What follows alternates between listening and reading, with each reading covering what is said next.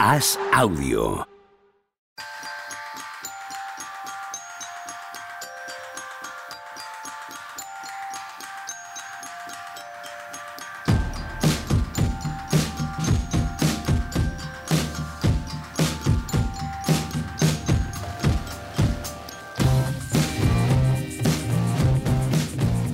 Hola, ¿qué tal? Hoy estamos a viernes 8 de diciembre del año 2023. ¿Qué pasa, chavalada? ¿Cómo estamos, Juanma? Pues se te oye muy mal, ¿eh? ¿Lo oís bien?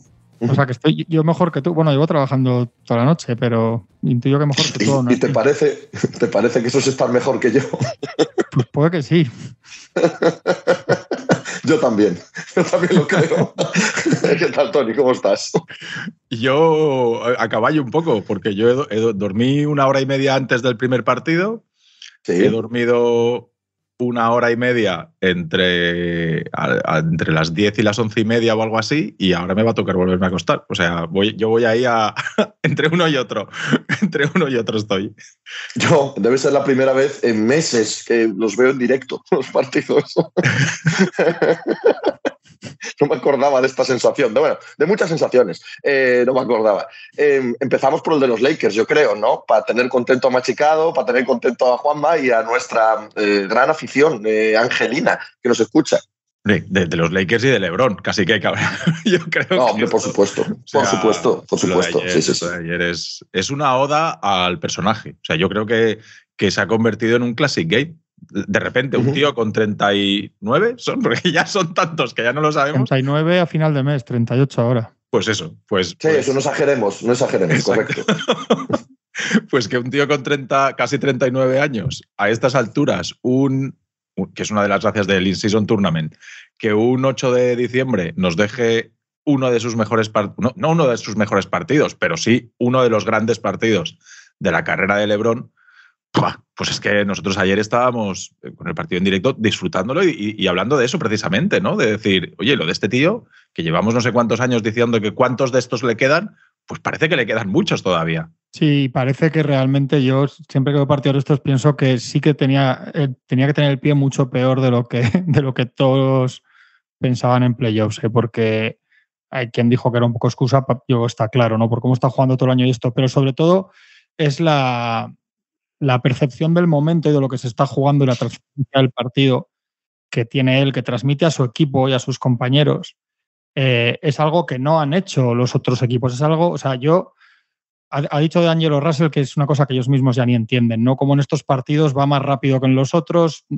nos da la sensación de que no se cansa, tira mejor, o sea, hace todo mejor que en un partido que, no sea, que él no tiene marcado como trascendente, ¿no? Y él arrastra al equipo, lo ha hecho en todos los sitios que ha estado, lo sigue haciendo en los Lakers, ¿no? Y, y aquí coincide con una cultura en este equipo que a mí es lo que más me gusta de los Lakers. A mí lo que más me ha gustado, y lo dije desde el principio, es que todos los partidos del torneo los Lakers se los han tomado muy en serio. Davis y LeBron han dicho que querían ganar, no han puesto excusas, no han, por si acaso, no se han puesto eh, la típica de esto es un partido más, como dijo Durán, que luego Durán reconoció que le había gustado mucho, pero al principio dijo, no, esto es un partido más para mí.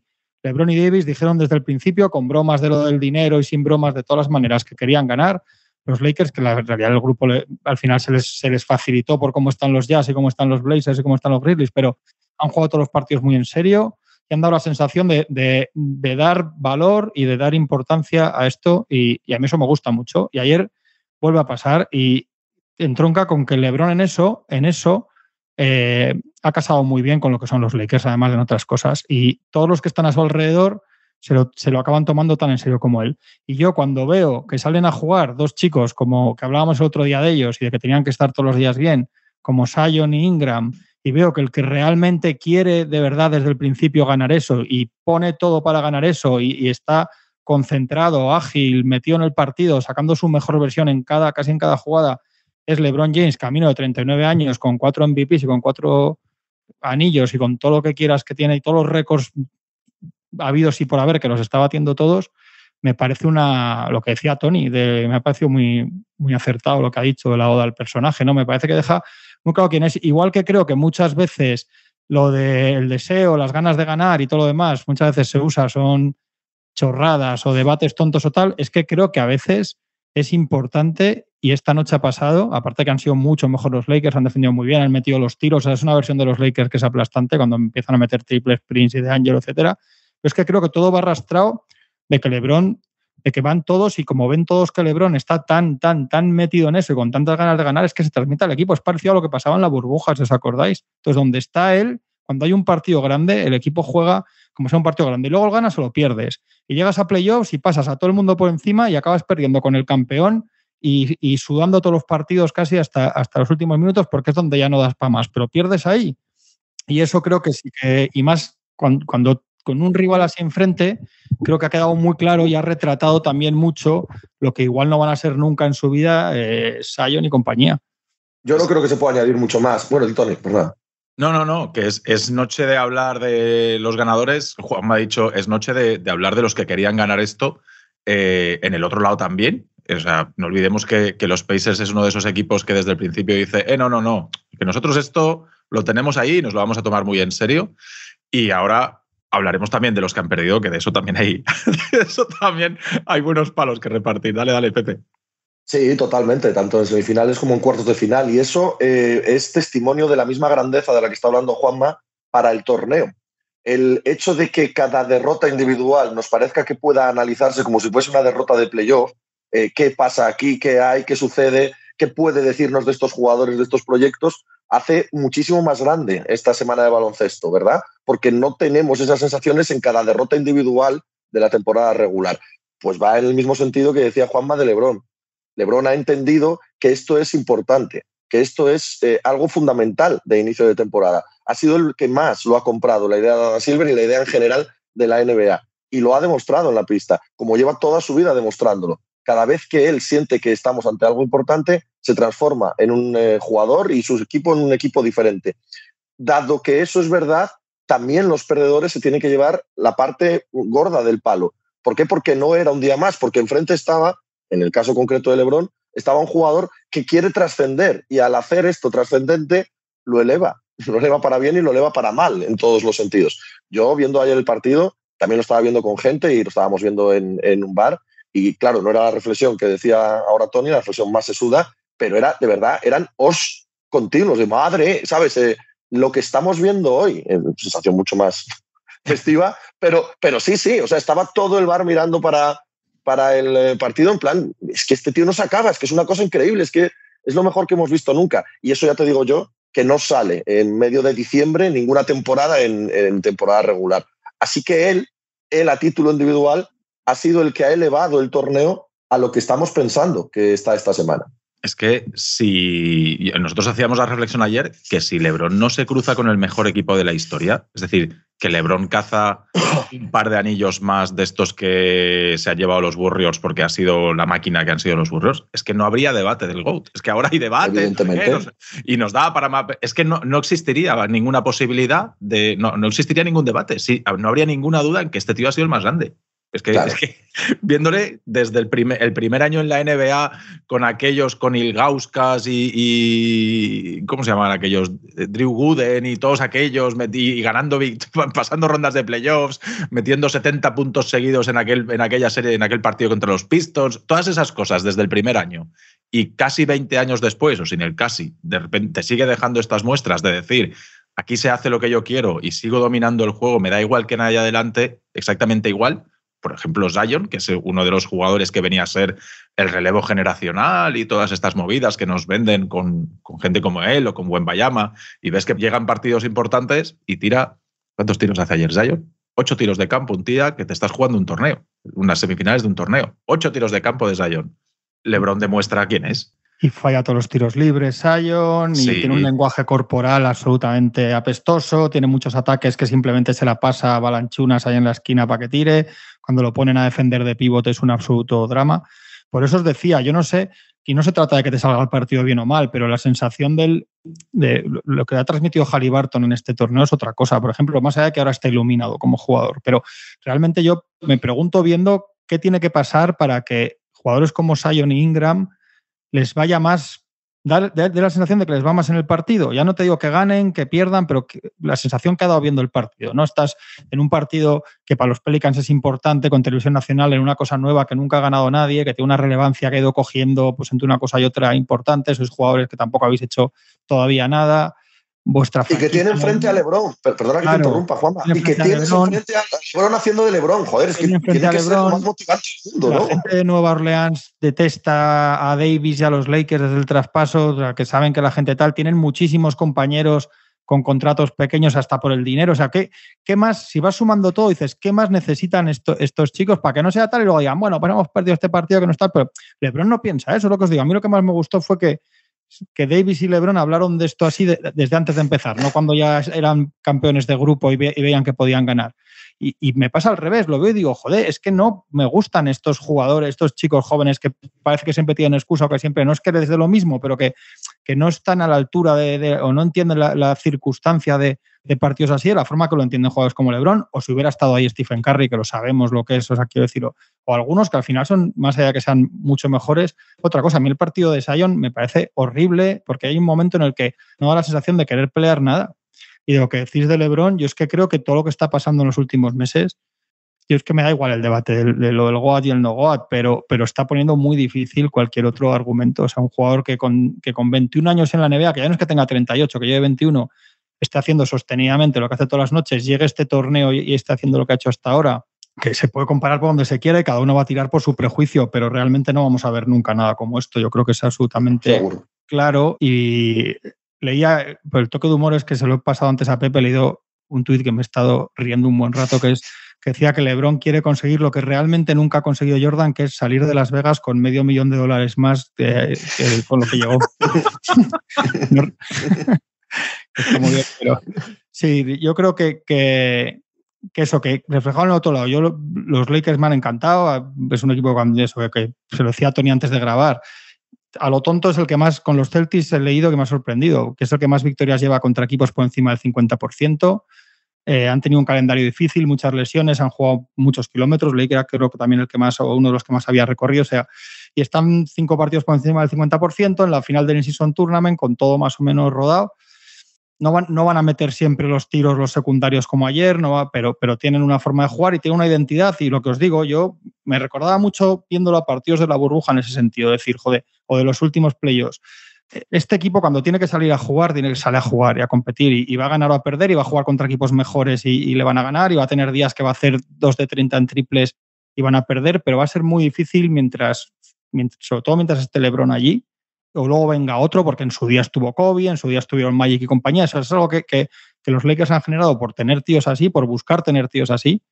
De verdad que lo pienso, o sea, no es porque sean los Lakers ni estoy diciendo, pero es que realmente me, me hace sentir orgulloso de ese equipo que cuando son partidos así, salen a jugar y los juegan así.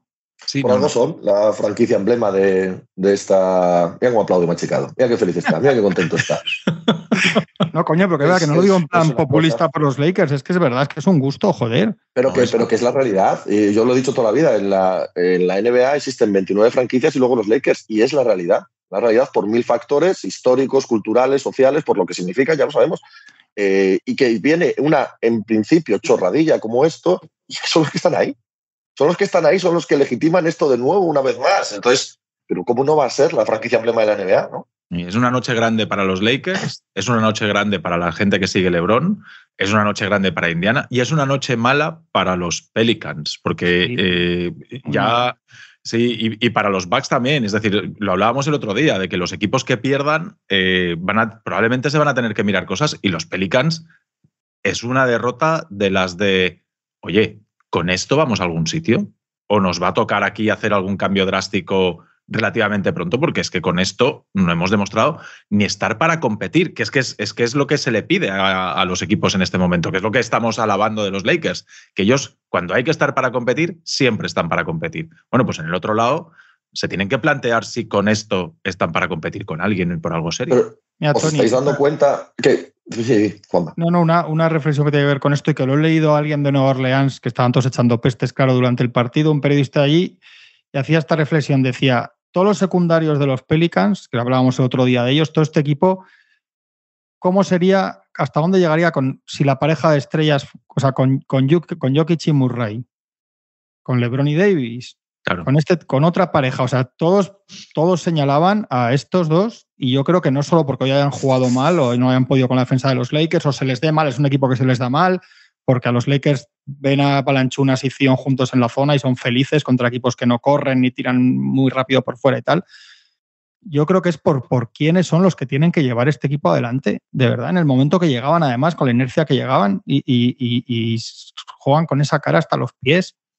Sí, sí, nada, es, es así, es así. Eh, yo lo que yo quería deciros es, si os dais cuenta de cómo tratamos estos partidos. Los estamos tratando como partidos de playoff de, de la NFL. Los estamos tratando como partidos de, de, semifinal de Champions League. De, hostia, hay que cambiar el proyecto. Se dijo de Boston, no, no se dijo de cambiar el proyecto, pero entendedme, de los problemas que puede tener con Boston, lo vamos a decir ahora de Milwaukee, vamos a decirlo bien, bien gordo de Milwaukee, seguro. Eh, lo estamos diciendo los películas, hostia, esto lo tiene que cambiar. Pues, pues lo dicho, esto, esto lo ha conseguido la NBA y lo ha conseguido LeBron, ¿eh? Esto lo ha conseguido el dar esta importancia a partidos que todos sabemos que a lo largo de la temporada regular tienen de este calibre. Todos los equipos pierden así en temporada regular una noche al mes, eh, 30, 35 puntos y no pasa nada, y no pasa absolutamente nada. Y aquí, sin embargo, pasa todo. Fantástico esto. Totalmente. Y esto es al final, yo también he pensado esta noche viéndolo, que voy a crear una bolsa, o sea, voy a hacer un lote con, con el fenómeno, el efecto Envid, que le voy a llamar, de jugadores que me va a empezar a dar igual, exactamente igual lo que hagan hasta que no me demuestren otras cosas. Y lo contrario, que es LeBron, lo que hay otros, que es lo que os digo, obviamente Curry, que no solo, solo porque sean los mejores, que es Yanis, que es Jimmy Balder con muchísimo menos talento. A Jimmy Balder no lo sueltas a un partido de estos, o sea, lo tienes que sacar a rastras como lo sacan cuando pierdes siempre en las finales con, con, la última gota de que le queda en el alma de esfuerzo. O sea, hay, hay, empieza a tener claro que, sobre todo con tal y como vienen los jóvenes, la diferencia entre muchos muy, muy, muy, muy buenos. Joder, si es que había, ha puesto alguien un vídeo de esta mañana de, de las jugadas de las míticas de Sion en Duke y tal, y ponía otro, joder, estáis, estáis, estáis hablando de que Sion está acabado y sigue jugando a su mejor nivel LeBron. ¿Sabes? Es que no, pues que no tiene ningún sentido. Entonces, al final, estos, mientras hagan esto en partidos, igual, o porque ellos no se dan, realmente no lo valoran, o, o no lo saben ver, o no saben lo que hablamos siempre de Envid. Yo otro día vi el partido de 50 puntos de Envid a Washington y en vez de decir, joder, ¿qué, qué pasa de Envid? Dije, mira, Envid, vete por ahí, ¿sabes? A meterle 50 puntos a Washington cada vez que juegas contra ellos. Es claro, es, lo que te pasa. es lo que te pasa hasta que te muestro otra cosa. Y es lo que te digo, porque la gente te dice, claro, me estás hablando de, de LeBron y de Curry. Entonces yo creo que el mejor ejemplo de lo que os digo es, Jimmy Balder por eso. Porque tiene mucho menos talento que muchos otros y, y, lo tienes que sacar a, a rastras del campo para ganarle la competitividad, la ambición y todas estas cosas que diferencian a los, a los, a los tíos legendarios de verdad, que ganan cosas, es, es, es clave. O sea, no. Esta, este hambre con, con, la edad que tengas, porque algunos lo llevan de serie. O sea, Kobe Bryant, el primer día que pisó, o sea, cuando tenía nueve años ya era así. Algunos lo han ido mejorando. LeBron probablemente sea uno de esos jugadores que al principio había dudas de de su carácter ganador y de eh, ese, ese, ese, colmillo definitivo en los momentos importantes, ahora ya le da igual. O sea, ahora ya está a un Hombre. nivel tan por encima de todo, de, de, de, del deporte en sí, de decir, ahora os vais a enterar. Esto lo voy a ganar yo, porque es que la sensación en muchos tramos de partido es que está jugando un tío de 25 años con chavales de 11. O sea, de, esa superioridad de decir, ahora vamos a hacer esto y se va a hacer así, porque lo digo yo. Y ahora vas rápido, y ahora lento, y ahora esto, y ahora, oye, tú, vente aquí, y ahora, o sea, es tanto el control que tiene del partido y tanta superioridad y, y tanta competitividad por encima de todos los demás, que, que, bueno, hay jugadores mediocres que hacen carrera en NBA simplemente por ser competitivos. O sea, no, y no, no, no hablo de mediocres de Jimmy Balder, Jimmy Balder no es mediocre, hablo de jugadores que hacen carrera en NBA jugando 12, 15 minutos porque son tíos que se dejan los todo en cada partido que salen a la pista. TJ McConnell, sin ir más lejos, ¿vale? Que es un tío más limitado. Claro, o sea, mira, me viene a la cabeza. TJ McConnell es un tío muy limitado, pero que se deja absolutamente todo en cada partido y que va a hacer carrera en NBA este tío.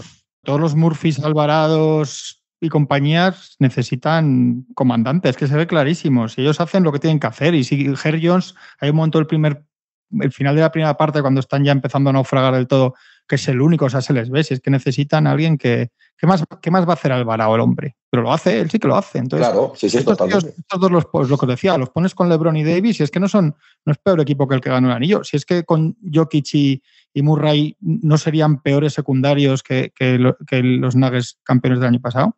No, por supuesto, evidentemente. Pero eh, es la diferencia de competitividad tiene que verse sobre todo en el liderazgo de los equipos. Sí, sí. Porque claro que la inmensísima mayoría de los jugadores de la NBA son competitivos, hombres, que si no, no están ahí. La inmensísima mayoría de todos ellos. El problema es los que son superclase, los que de verdad tienen el talento diferencial, pero no tienen ese espíritu, ese hambre y esa competitividad. Porque esos sí que pueden hacer una carrera también de 15 años en la NBA y ser all-star, y...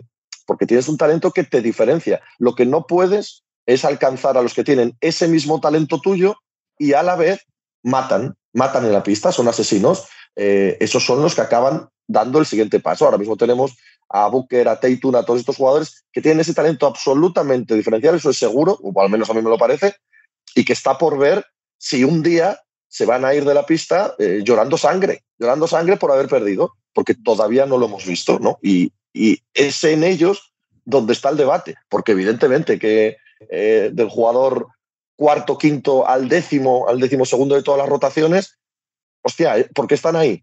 porque saben que hay otros 400 de su mismo talento que los van a sacar a patadas en el mismo instante en el que no se comporten como profesionales. Pero es que esos no te cambian una franquicia, ni un equipo, ni, una, ni un partido. Sí, porque a Booker es otro que, también, que el otro día ya nos queda más lejos porque ha pasado la semifinal, pero que también se queda, se queda pendiente de este examen porque vuelve a estar muy mal en un partido, en un partido trascendente, muy mal, o con excusas, eh, con frases, cosas un poco raras, que luego le desdice el propio Durán. Eh, que, hay un, yo sobre esto hay un, hay un, debate que un día podemos hablar más largo en Estados Unidos con, con, cómo llegan los chicos ahora, cómo hacen su carrera, cómo empiezan desde pequeños con todos estos torneos eh, amateur y los veranos de los AU, estos famosos amateur, de, tantos partidos, tanta trascendencia, tanto entrenamiento individual y no colectivo, que muchos hay entrenadores que dicen que llegan ya tostados a la NBA y aparte de tostados con una sensación de como de, objetivo cumplido de ser ya estrellas, no lo sé, pero puede haber ahí en por eso hay que separar bien, que siempre ha habido jugadores más competitivos que otros, ¿no? Ponéis el ejemplo de Kobe y antes Berry Magic y antes todos, pero, pero en las nuevas generaciones hay que ver mucho estas, estos factores también, que igual tienen que ver con que nos den tantas veces la sensación, chicos jóvenes, que, parece que quieren menos un, partido como este. Y dices, ¿cómo vas a querer menos que un tío que va a cumplir 39 años y que es puede que el mejor o el segundo mejor jugador de la historia? Pues lo quieren menos que él. De hecho, no te viene a la cabeza ninguno eh, legendario que no tenga esto, ni uno solo. Estabas hablando de los que Tú piensa en cualquiera, piensa en, Jordan, en Duncan, y da igual, el, que, el Novisky, no importa, el que te venga a la cabeza y lo que le define es que me cago en la leche. El día de la verdad parecía que se moría en la pista. En cualquier deporte. Sí, sí, total. O sea, En, cualquier deporte, o sea, es, es así. Es así. Lo que hablaba de Juanma, de, cómo llevan las nuevas generaciones, eh, sí que hay un punto ahí de, que estos chicos eh, llegan, y eso se, está viendo, eh, de que llegan súper tostados porque llevan haciendo llevan una exigencia física élite desde los siete años, ocho años, nueve años, o sea, chavales que tienen a padres que están zumbados de la cabeza y que los tienen, bueno, el famoso caso de Jamal Murray, ¿no? Que su padre lo tenía ahí en medio de la nieve moviendo ruedas de camiones del, día después de la comunión, por decirlo de alguna manera, allí el chaval en medio de Canadá moviendo ruedas de camión en la nieve eh, con nueve, diez, once, doce años, claro, llegan y trascienden las historias, esto Pepe lo dice muchas veces, las historias del triunfador, pero hay tropecientos chavales con, con, vidas, no con carreras, porque no llegan a tener carrera, con vidas frustradas, porque, porque pillan taraos, que, que, cogen y se creen que toda la frustración que tienen ellos como padres deportivos, y eso pasa y se ve en el deporte escolar, infantil, aquí en España, y se ve en todos los sitios, que los padres... A mí es que me apesta en esas historias, la, romantización de esa pornografía emocional de no, el padre le, levantaba a las 4 de la mañana y lo sacaba a la nieve, pues mire, pues que llamen a los servicios sociales. Sí, sí, sí, sí, que los maten. Sí, sí, sí. Y eso, y eso, bueno, la gente en España lo ve, que el problema del deporte escolar en España no son los niños, son los padres. En general, todo lo que tiene que ver con la infancia, los problemas siempre son los padres, deporte y no deporte. Em, Indiana, Indiana es también otro de los eh, protagonistas de la semana, evidentemente, porque va a jugar la final y porque es justo, no, tenemos las dos grandes historias que pensamos que íbamos a tener en el torneo, han, han colisionado en la final. La historia del gran campeón, del mejor jugador, del que más lo quiere, eh, de la gran franquicia, y la historia del equipo joven que este torneo le puede servir absolutamente como, como un turbobús eh, para el proyecto y una estrella juvenil también, o juvenil, una estrella que aparece en los ojos del gran público, como es Halliburton. y la semana para Indiana, con independencia de lo que, bueno, independencia no, por supuesto, eh, hay que ver lo que pasa el sábado, pero hasta aquí es gloriosa. Es gloriosa. A estos les cambia por completo lo que tenían pensado, de lo que estaban construyendo, de lo que van a ser, de la imagen pública generalista que tienen, y a Halliburton lo coloca en un pedestal que no están todos estos jugadores de los que hemos hablado ahora mismo, los, me refiero a Ingram, a Sion y demás, ¿eh? no, tampoco exagero a la hora de ponerlo a la altura de Tatum o, de Booker, pero ya se, ya se le ve, ya tiene una imagen diferente que todos estos porque se le ha visto ganar algo relevante, ¿verdad? Y, y es que esto es lo que podía hacer por ti un torneo de estas características. Es la historia contraria a la de los Lakers en el este, pero también la que sospechábamos que podía ser. Yo eh, lo dijimos el otro día, ha nacido una estrella y yo creo que el partido de ayer se ha consagrado. Y, hay que pensar una cosa. Eh, hay que empezar a hablar de los, de los dos nombres del que hemos hablado y del que vamos a hablar para ciertas cosas más serias de la temporada, porque hasta ayer, o sea, el partido de mañana no cuenta para temporada regular, pero el de ayer sí. Es decir, a lo mejor hay que empezar a pensar en Halliburton y en LeBron James, en nombres que entren en el debate de según qué cosas en la liga, que evidentemente es el debate. Siempre que sí. O sea, evidentemente. el partido de ayer es un partido de temporada regular en el que LeBron James les mete el solito, les mete de 30 a los Pelicans. Y el partido de ayer es un partido de temporada regular donde Barton vuelve a decir, oye, aquí me da igual que los Milwaukee Bucks de Damian Lillard y Giannis Antetokounmpo quieran ganar esto, que yo solito, rodeado aquí de esta banda de colegas, eh, me dan exactamente igual. Vuelvo a hacer un partido histórico. O sea, yo, yo no me los he anotado, pero hay datos de Halliburton de, bueno, recuerdo ahora, eh, Halliburton lleva tres partidos con 25, 15 y cero pérdidas, tres partidos de esos, y eh, todo el resto de la NBA solamente lleva uno. O sea, que, hay datos de Halliburton que, que le ponen en primera línea al lado de los nombres más reconocidos de la NBA. Y, y ayer Halliburton se consagra como uno de los grandes de la liga. Sí, pero es que además es que no ha pedido ningún partido en los dos eh, ninguna bola en los dos partidos. ¿eh? Son cero perdidas. Esa, es increíble. Esa es increíble. dos horas se han cargado a los, a los Celtics y a los Bucks, que es que es tremendo, que son, eran en octubre los dos favoritísimos al anillo con, con los Nuggets, que son el campeón y se los han cargado a los dos. Y lo que os decía el otro día, yo cada vez me da menos sensación. Antes me parecía un equipo divertido que ganaba muchos partidos y metía 150 puntos, pero es que empiezan a hacer más cosas aparte de eso, ¿no? Ayer les pone una zona Milwaukee y se atascan y ganan también a base de coger rebotes de ataque y segundas oportunidades. Eh, es un equipo en claro crecimiento. Han jugado dos partidos, lo que decía Tony, han jugado dos partidos con los Bucks y les han ganado los dos. La semana que viene vuelven a jugar. Tienen el tercero. O sea que que cuidado ahí con esto y, cuidado hasta dónde pueden llegar. Yo creo que están en una ola ahora mismo, que no, sé si son, yo, creo que es difícil no dar favorito mañana a Lebron una vez que ha llegado hasta, hasta el escenario de la final, pero, pero un equipo que gana a los Celtics y a, los Bucks de forma muy convincente, como, como no va a ganar otro partido. Son además, además ya ha empezado lo que hablábamos el otro día, el proceso de, de digamos, de crecimiento. Ya ha dicho Boinarowski que, que Halliburton está ya hablando con otras estrellas para que vayan a jugar allí.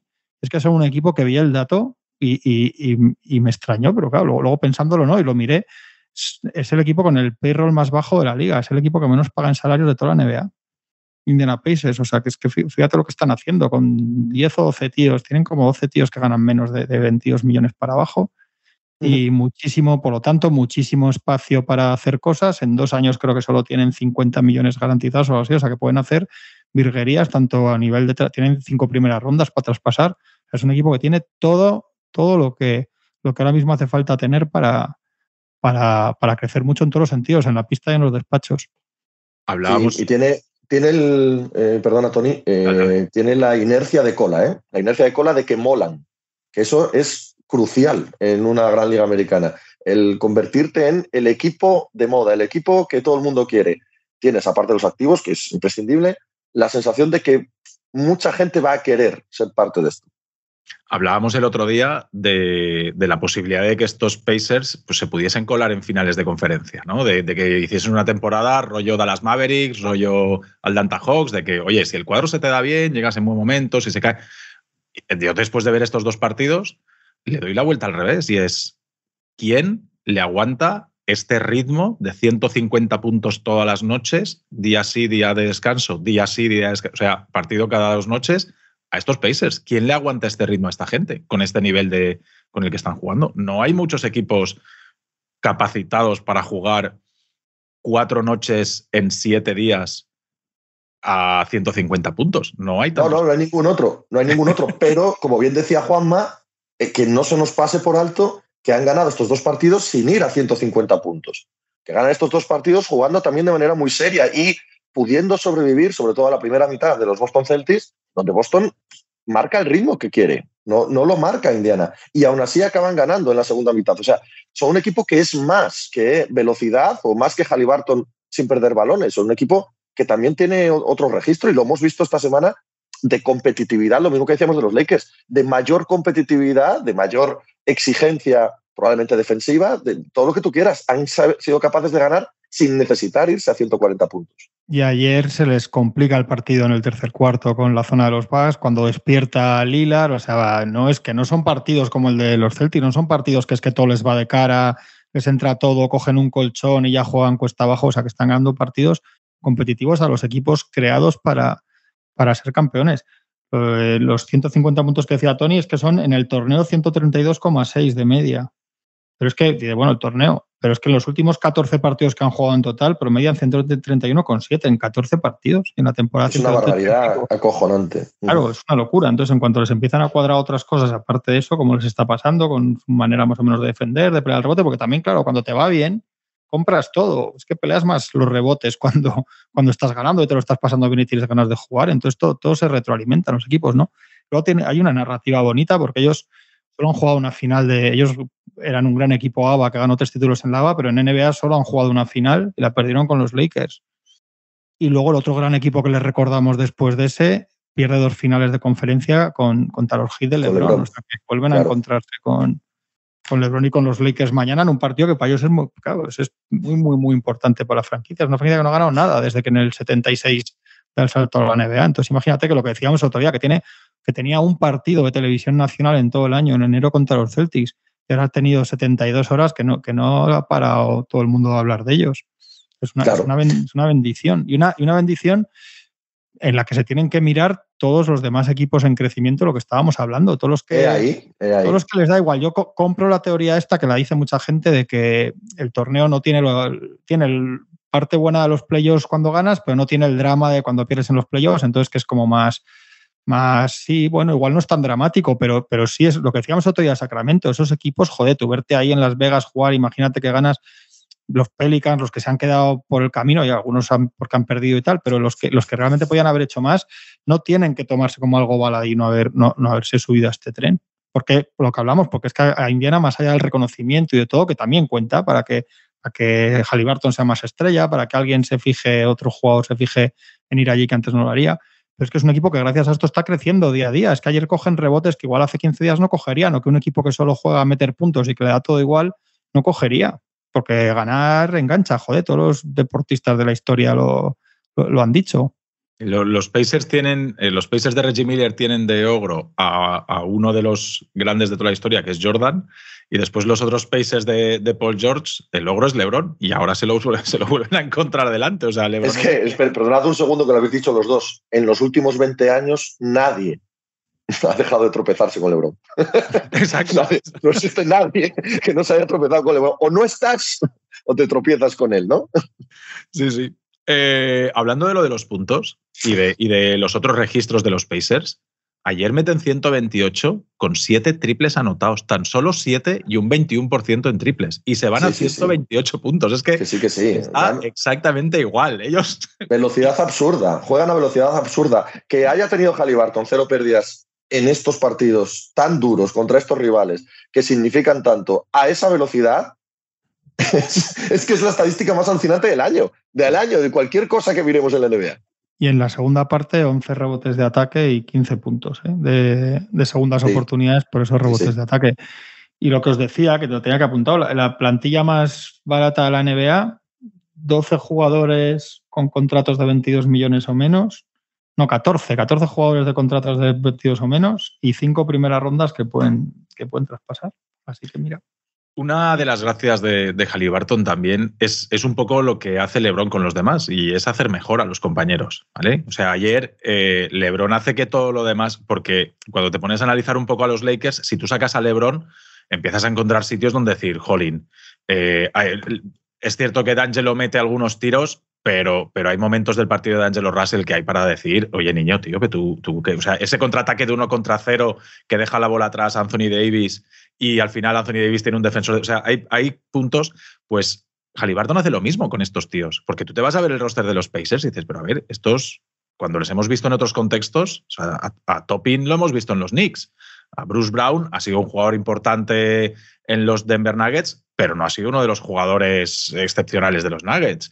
A Turner lleva siendo el jugador traspasado de, la NBA, el pivot traspasable de la NBA en los últimos cinco años ha sido Miles Turner. Eh, Buddy Hield pues es un especialista que además ayer hace un mal partido, pero Halliburton les obliga a jugar bien. Hay una jugada para mí que es súper. Eh, que explica esto perfectamente, y es el, el de espaldas a Obi Topin.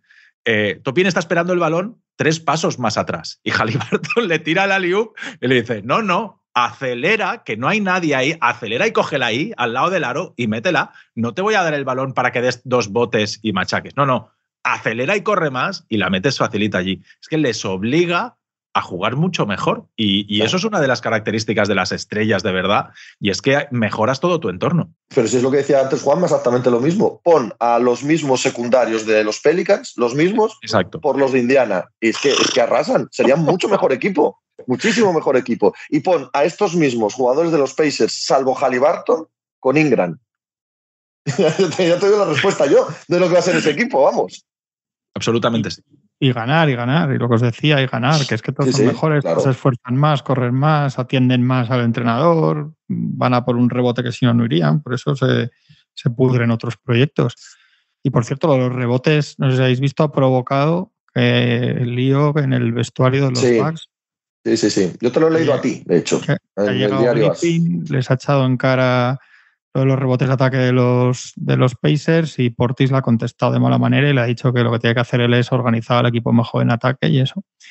O sea, es que ahora hablamos de Milwaukee y, porque Milwaukee sale muy tocado de aquí, ¿eh? Sí. Muy tocado de aquí. Es verdad que venía con los problemas, los traía ya de casa y lo único que hace un partido así es exponerlos, es subrayarlos, ¿no? Con fosforito. No es que sea algo diferente que no hayamos visto, pero con la misma idea que decíamos al principio, dado que el torneo eleva todo, lo bueno y lo malo, de aquí sale muy tocado Milwaukee. Esto que decía antes Juanma, yo también lo pensaba, que era un torneo que no hacía pupa, que no mancaba para los perdedores, no es verdad. Creo que a Milwaukee le ha hecho daño, a Pelicans le ha hecho daño, probablemente le haya hecho algo de daño, aunque en otro eh, nivel, otra escala, a Boston, pero Milwaukee me parece que es el equipo que más daño le ha hecho este torneo. Decíamos el otro día, ¿no? Que era el de los que juegan cuartos, el que peor se iba a quedar perdiendo por la presión que tienen y, y que más allá de que ganan muchos partidos por inercia y por las dos estrellas que tienen y tal, las sensaciones sean malas pensando lo que ellos tienen que pensar. Es que luego no sé si habéis visto también, que yo lo he metido en la misma pieza que decía Pepe, que ha leído las declaraciones de Antetokounmpo porque me han parecido muy llamativas. Porque él dice, tengo la sensación de que no estamos organizados, de que no hay momentos que no estamos organizados para nada, que no sabemos lo que tenemos que hacer en ataque, que no volvemos en defensa. O sea, vamos, es que son es clarísimo, ¿no? No, no, y que Adrian Griffin lo ha reconocido también. Claro. O sea, después de esas palabras, Adrian Griffin ha reconocido que sí, que tiene que hacer mejor trabajo a la hora de organizar eh, los ataques finales. Hay, hay mucha gente señalada en, en, Milwaukee, pero muchísima. O sea, te pones a mirar y dices, bueno, mmm, hemos hablado de LeBron y hemos hablado de Halliburton, y es cierto que a nivel numérico y de hambre y de todas estas cosas, Anteto eh, es un jugador de estos, de los que quiere ganar todo absolutamente y lo da todo, pero igual el talento no es el que tienen los otros para arrastrar tanto eh, como arrastran los demás y llevar a un, a un, equipo peor, porque tú te pones a ver el roster y es muy corto el de los Bucks, pero los jugadores clave de los Bucks, Jolín, estamos hablando de Lillard, estamos hablando de Brook López, que sigue siendo un jugador con mucho impacto. Hay que hablar de Middleton, hay que hablar de Middleton. Otra vez. Que se ha convertido en un problemón, pero en un sí, problemón, señor. pero, pero muy grande para los Bucks. Sí. Y, y, bueno, pues Anteto ayer tira del carro, pero no tira lo suficiente o no le acompañan lo suficiente como para llevarse este partido. Es decir, eh, el otro con un roster muy discreto se lo acaba llevando. Y otra cosa para elogiar de Halliburton es el final de partido que hace. llevaba muy buen partido y a falta de 5, 6, 7 minutos, cuando vuelve a la pista, uno de los comentarios que hacemos en el directo es, ahora es momento de las estrellas, ahora es momento de que Halliburton coja el equipo y diga, aquí estoy yo, vamos a, voy a ganar esto. Y lo hace. Y en el otro lado no aparece nadie. Eh, Damian Lillard es un problema defensivo a todas horas. Eh, le rebasan, Lillard pasando bloqueos por detrás y aún así Bruce Brown y otro tipo de jugadores exteriores le rebasan, no les puede, el desplazamiento lateral de Lillard no le da para pasar un bloqueo por detrás y parar una penetración. O sea que eso, eso eh, al lado de Beasley tienes un problema.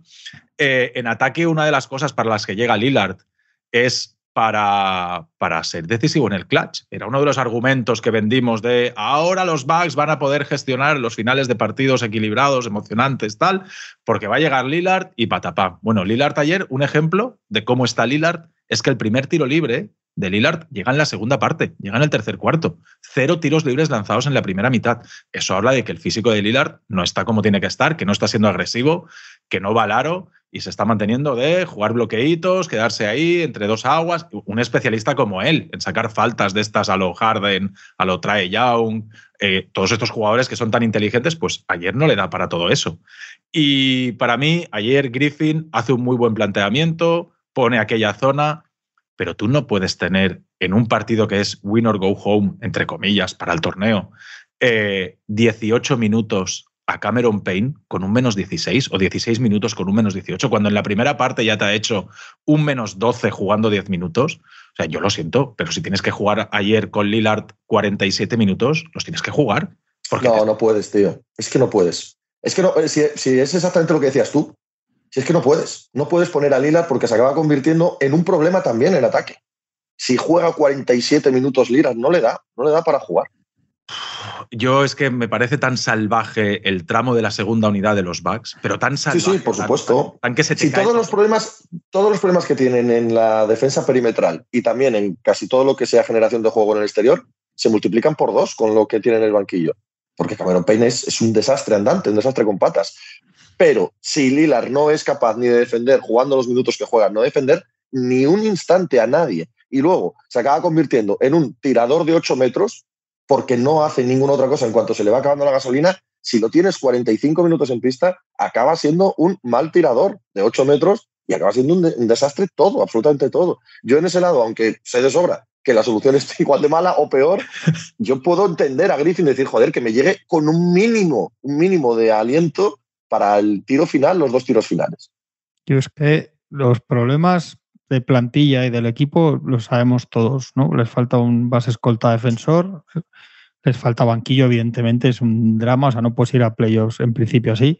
Y no sabemos quién es su entrenador, pero sí que sabemos, o todo lo que más o menos se va sabiendo, es que ahora mismo no tiene una, no ha enganchado con una química maravillosa con los jugadores, lo que pasó con Terry Stotts, etcétera. Y a partir de ahí, también decíamos cuando se hace el traspaso de Lilar que este equipo solo funciona en un órdago a que los buenos estén en su plenitud y con un poquito de los demás y eso funcione. Y está el tema de Middleton, que también hablamos mucho y es verdad, es un gran problema, pero yo creo, porque a nivel, por lo menos en pista, Yanis más o menos está respondiendo, Brook López más o menos está respondiendo, pero yo creo que hay que señalar mucho a Lilar, por lo que decís. Porque esto solo funciona, solo tiene sentido si Lilar está en su mejor versión y si esa mejor versión realmente es un jugador mega top para ganar más allá de lo que ganaba en Portland. O sea que el problema de Portland era todo lo demás, menos él. Si Lilar, lo que decís, no defiende absolutamente nada como no defendía, pero se quita cosas de su juego, acaba una primera parte de un partido importante como ayer con cuatro puntos. Y en general, ya no es solo que no esté bien, es que si, si Lilar no está realmente súper, si esa pareja no nos parece una especie de pareja de superhéroes, en plan inalcanzable, ese equipo no tiene nada que hacer contra los equipos más completos y más compactos y con más argumentos de la NBA. Su baza es que estos dos sean una cosa mm, Kobesaquil, sí que no va a ser eso, pero entendedme lo que quiero decir, que marquen mm. tan, diferencia que lo poquito de los demás valga y que hagan algún traspasito, pero es que ni haciendo algún traspasito, ni, ni llevándose a Caruso, que sería un traspasazo, ni aunque se entiendan con el entrenador y tal, si Lilar no está super 10 plus, eh, dando por hecho que ya ni si lo, si lo va a estar, ese equipo está descartado para ser campeón. Yo estoy de acuerdo. ¿eh? Y lo que hemos visto no indica en modo alguno que Lillard pueda hacer eso ya. Y tienen mucha presión. Y tienen mucha presión. Claro. Sí, sí. Bueno, por eso explotan ayer, Juanma. Por eso sale Portis, por eso sale Griffin, por eso sale Tetocompo, porque es verdad que, que, ellos notan esa misma presión y que esto no está funcionando. Eh, es que poco más que añadir. Es que estos, están en esa, situación de, de, notar que estás en medio del mar, que se está hundiendo el barco y que no hay lancha salvavidas para, para poder subirte. O sea, te queda un trozo de, de, madera ahí a la que cogerte y ver cómo se va para abajo y te, te vas con ello. Porque es que Middleton se va, se lleva proyecto detrás. Es que no, no hay manera de colocar a Middleton en ningún sitio. Totalmente, totalmente. No, no, hemos incidido en eso lo suficiente, que lo has apuntado tú antes, Tony. Eh, Middleton es un problemón. Middleton en pista ahora mismo es un problemón, cada vez juega más minutos, cada vez le están dando eh, esa sensación de que lo están recuperando físicamente, pero no es verdad. Simplemente le están dando más minutos, pero su juego en pista es, es cadavérico y tienes 30 millones tres años firmados con él. Claro, claro. O sea, que tienes el proyecto anclado a que este chico vuelva a ser jugador de baloncesto. Y si no, es que. Y no tienes las rondas necesarias como para mandarlo a algún sitio y que te llegue un alerito eh, apañadete para que te pueda jugar. No, no, no. Con tres años de contrato no te lo coge nadie. No te lo coge nadie, olvídate si tienes 17 primeras rondas. Claro, tendrías pues, que meter pues ahí una talegada. Claro, pues, pues dices, bueno, pero es que tampoco las tienen, es que no hay, no hay. Estuvimos mirando ayer por la noche, a ver aquí, allá, que si Ben Simmons, que, que no, que no, que no hay nadie. a ver, al final se hacen traspasos locos que no te esperas y que alguien acaba tragando cosas que no, que no inexplicables, pero eh, a priori, con sentido común, no encontramos así ninguna cosa de decir, bueno, pues mira, estos sí que podrían absorber, porque no están las rondas para que te lo coja un equipo que acaba de empezar una reconstrucción, por ejemplo San Antonio, no están, eh, no, puedes mandar a Middleton un equipo que esté compitiendo ya, porque al igual que no les vale a Milwaukee, no les vale a otros, y de los jugadores y de los equipos que están ahí en la zona media, pues no acabas de encontrar nadie a quien le pueda apetecer absorber a Middleton y no y nada más. ¿Qué metes a Portis? ¿Metes a Conajon? Entonces ya te quedas tú deslavazado del todo. No, no, no hay opciones, no hay opciones. Y lo que te decía, aunque tuvieses esas primeras que no las tienes, tres años son muchos, ¿eh? Sí, sí, o sea, nadie, te coge un contrato tóxico de tres años. Es, cuidado. Es lo mismo que decía Juan antes de Lilar. La única esperanza es que vuelva a jugar al baloncesto. Y no parece realista esa esperanza, visto lo que hemos visto, claro es que no parece realista y con Lilar, pues a ver, vamos a ver, pero no sabemos. Igual es que ya está también en el tramo de bajada de su carrera, pero claro, es que también se ha pasado muchos años en Portland escuchando que, sería campeón si Portland le hiciera un buen proyecto, ¿no? Pues ahora él tendría que demostrarlo. No sé si es un problema físico de qué, pero es que no, no casa nada. Y es que ahí tienen mucha presión, ¿eh? Ahí saben todos que esto es a corto plazo, que no vale nada que no sea ser campeones. Eh, ante Tocompo cuando va mal no tiene ningún problema en decir cosas, con lo cual están todos muy nerviosos. No hay un patrón, el entrenador no tiene ninguna, ninguna posición de fortaleza para ordenar un poco aquello. Y tienen la única ventaja, que veremos al final es solamente un placebo, de que es un equipo que va a ganar muchísimos partidos en temporada regular. Porque evidentemente nosotros cuatro que estamos aquí con Antetokounmpo, pues, pues los dos de los Wizards y los dos de los Pistos y tal, los igual los ganábamos. No, esos no. Entonces, entonces entonces, un equipo que, si, antes de este partido estaban, están segundos del este todavía y estaban casi a tiro de los Celtics, quiero decir que ellos van a andar ahí, pero, pero yo creo que internamente eh, ellos saben que da igual que estén 35-10 en balance a mitad de temporada, que casi no puedes plantarte a siete partidos. Ya no, lo que os decía, hay un día, ¿no? Ya no, ya no los Celtics, ya, contra los Heat o contra estos mismos países, lo que decía Tony, que, que, han jugado, la semana que viene juegan, como les vuelvan a ganar es 3-0 en el duelo particular y, y, vete arreando por si nos cruzamos. No, no, si es que lo que ha quedado claro ayer es que son mejor equipo los países. Aparte de todo lo que hemos dicho, es que, es que son mejor equipo los Indiana Pacers ahora mismo. Hay, hay un par de equipos de los que no están en el torneo, pero que están dejando cosas, uno para bien, uno para mal, ¿eh? A los Warriors, eh, el partido del otro día contra, ¿contra quiénes? Que dan una sensación. Contra Portland, terrible. Contra Portland, eso. Terrible, terrible. Terrible, ¿eh? está todo el mundo con las manos en la cabeza con ese partido. Un equipo, o sea, no sacan tiros libres, no defienden nadie, hay tramos de partido en el que es triple, triple, triple, triple, triple, triple, triple, y todos allí como si todos fuesen carry. O sea, es, es, es, es muy preocupante ese, ese, proyecto ahora mismo. Descansados, en casa, sin Ayton, se lesiona a Brogdon en la primera parte y ganan de churro, es increíble, terrible. Sí. terrible, terrible. Y, luego Kerr, y luego Kerr está totalmente perdido, sale y dice después del partido que no es, chicos, es que lo estás haciendo todo al revés. Igual es muy difícil ¿eh? sentar 30 minutos a Clay, a Paul y tal, y poner a los jóvenes, pero bueno, tampoco si esa es la solución, pero por lo menos más partidos, yo creo que darían otra sensación ahora mismo. Pero sí, sí, yo, yo es que lo vi, hice la crónica además, de hecho, estaba currando, fue terrible, terrible el, ocaso de los Warriors va, a ser, porque además queda, o sea, quedan tres años de Curry, acabas de firmar a Draymond Green. Curry, no está en el ocaso, ¿eh? No, no, ya, todo lo demás. Claro, pero el, barco se va a hundir y se lo va a llevar a él. Ah, no, no. Eh, a, ver si se lo, a, ver, si se lo lleva para abajo, por el Pacífico para abajo. La marea. no, pero es que igual, igual, Carrios viene mal ahora, ¿eh? porque no tiene el espíritu competitivo de los otros. Perdón. Igual no, hay que tocar, no, hay que tocar, lo que funciona. no hay que tocar lo que funciona, efectivamente. Ya sabes que precisamente los Lakers, eh, otra cosa no, pero tocar lo que funciona, lo que tocan lo que hay que tocar. Y hay que hablar bien de los Bulls, que no hemos hablado en toda la temporada y llevan tres victorias consecutivas. Te ha gustado eso, ¿eh? ¿Te gusta ese tema? Hombre, es muy curioso que se siente un que desaparezca, pues creo que es el tío que más cobra del, equipo. Y que se siente en el banquillo el tío que más cobra del equipo y de repente le hacen tres victorias conseguitas. Y dices, no solo eso, sino que en, medio, en medio de todos los rumores de que no hay nadie en la liga que le quiera. Pues... Que seguro que ayuda, que seguro que ayuda al buen ambiente del vestuario. Decía todo el mundo, a mí me mandan, oye Tony, tienes que ver a los Bulls. Me he visto los tres partidos, las tres victorias.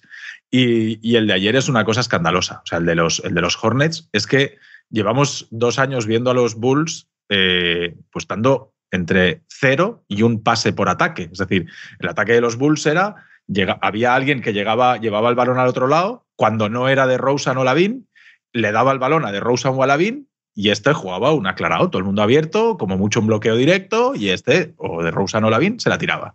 Y esto era una, otra, otra, otra. Y es que ahora mismo los Bulls dan tres pases antes de cruzar media pista. O sea, es que de repente se nota que a la gente no le cuesta soltar el balón. Yo me fui a buscar los pases por partido y los pases por partido de los Bulls han pasado de 280 con Lavin a 360 en estos últimos tres partidos. O sea, es que de 280 y, y las asistencias por partido han pasado de 22 a 32. O sea, es que es una cosa demencial. es, que, es que el equipo está jugando te das cuenta que a los jugadores no les importa pasar el balón porque saben que las probabilidades de que les vuelva es muy grande. Tú cuando eres, bueno en tu equipo, seas del nivel que seas, y, tú sueltas la bola y un ataque que no te vuelve, y otro ataque que no te vuelve, otro ataque que no te vuelve, al siguiente dices, ¿para qué te la voy a dar si la vas a tirar tú? Para eso me la tiro yo. Y, eso se va generando una, atmósfera de egoísmo ahí dentro que al final nadie, cuando te llega el balón, no lo quieres soltar y te la quieres tirar tú porque sabes que cuando le llegue a Pepito se, la va, se va a levantar y se la va a tirar. Y ahora es, todo lo contrario. Ahora es, che, aquí, venga, vamos a aparecer, eh, no sé, los Warriors. Venga, voy, vamos a pasar el balón, no pasa nada. Aquí, que da igual quién pase la pelota. Y es verdad, es que, es que llama la atención que hay tres pases antes de pasar media pista, que es que es una cosa. Pero lo has dicho, ¿eso es verdad? ¿O, te lo has inventado a modo no, parodia? bueno, pues tampoco hace falta dar, antes de pasar el medio campo, no hace falta dar tres pases, ¿vale? Que se lo digan, sabes que está bien, que está bien, pero. No es Coge el rebote, se la dan el base, el base ve ya la escolta que está en medio campo, toma, juégala tú, venga, alegría, generosidad. Es verdad, es una cosa que ha cambiado de arriba abajo.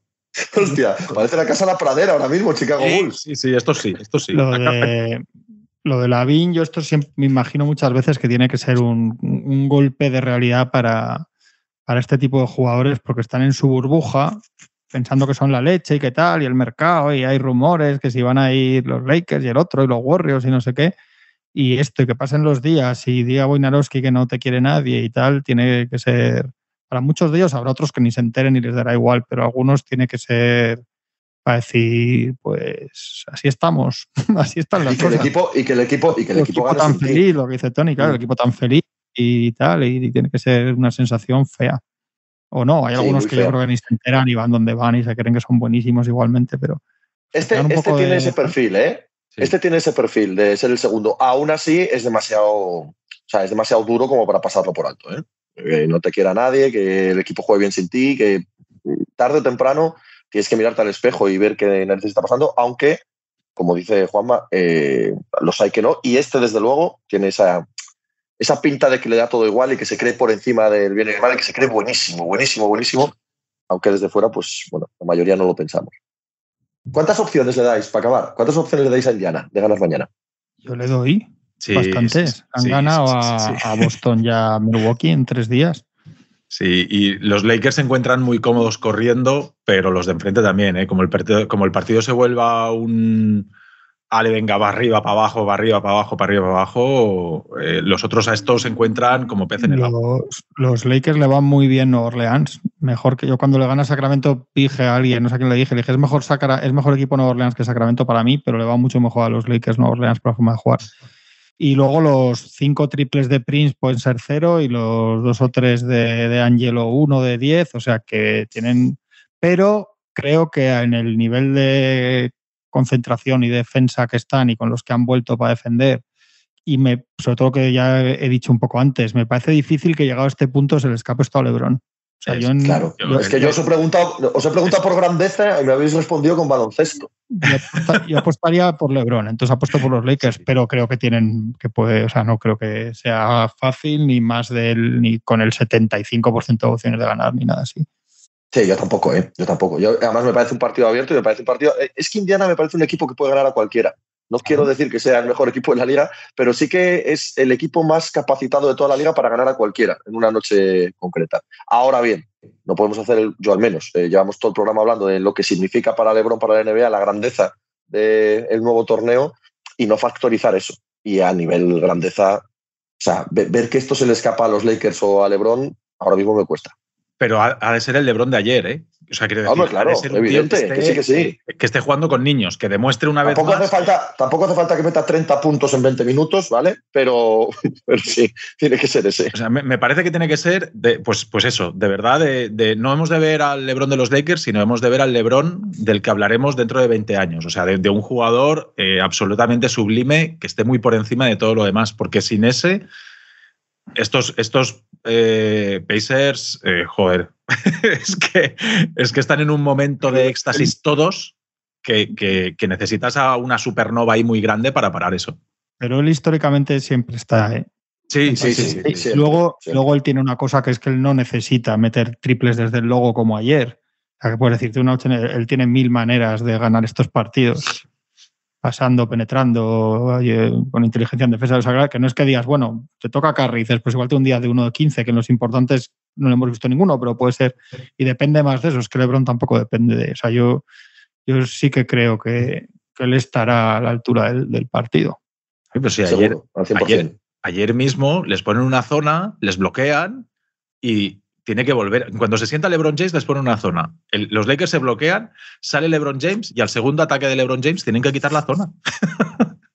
es que es así, llega LeBron James y dice, venga, venga, tú allí, aquí y tal, no sé qué. Y, dicen, nada, pues fuera la zona, que es que si no, aquí. Es que si te fijas tú que te fijas más en esas cosas, Tony, ahora ya ha llegado un punto en su carrera que es que está jugando y está contando a todos los mundo lo que está pasando en el partido. O sea, está dirigiendo todos los ataques, todas las defensas en defensa, que yo me fijo mucho, está todo el rato diciéndoles a todos, haciendo gestos aquí, allá, tal. O sea, con el otro gañan en la banda con las manos en los bolsillos.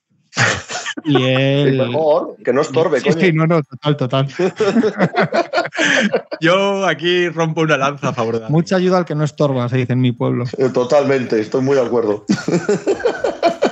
pues eso. ¿Rompes una lanza a quién? ¿A Darwin Ham? Sí, yo sé. A mí pues dile, mira, mira, mira para arriba, a, tu, a tu derecha, el de la pegatina de Homa en el armario. A Machimura, a Machimura. A Machimura. Le ha gustado eso de Ham. bueno, disfrutad de la final del torneo. La semana que viene más. Hasta luego. Chao.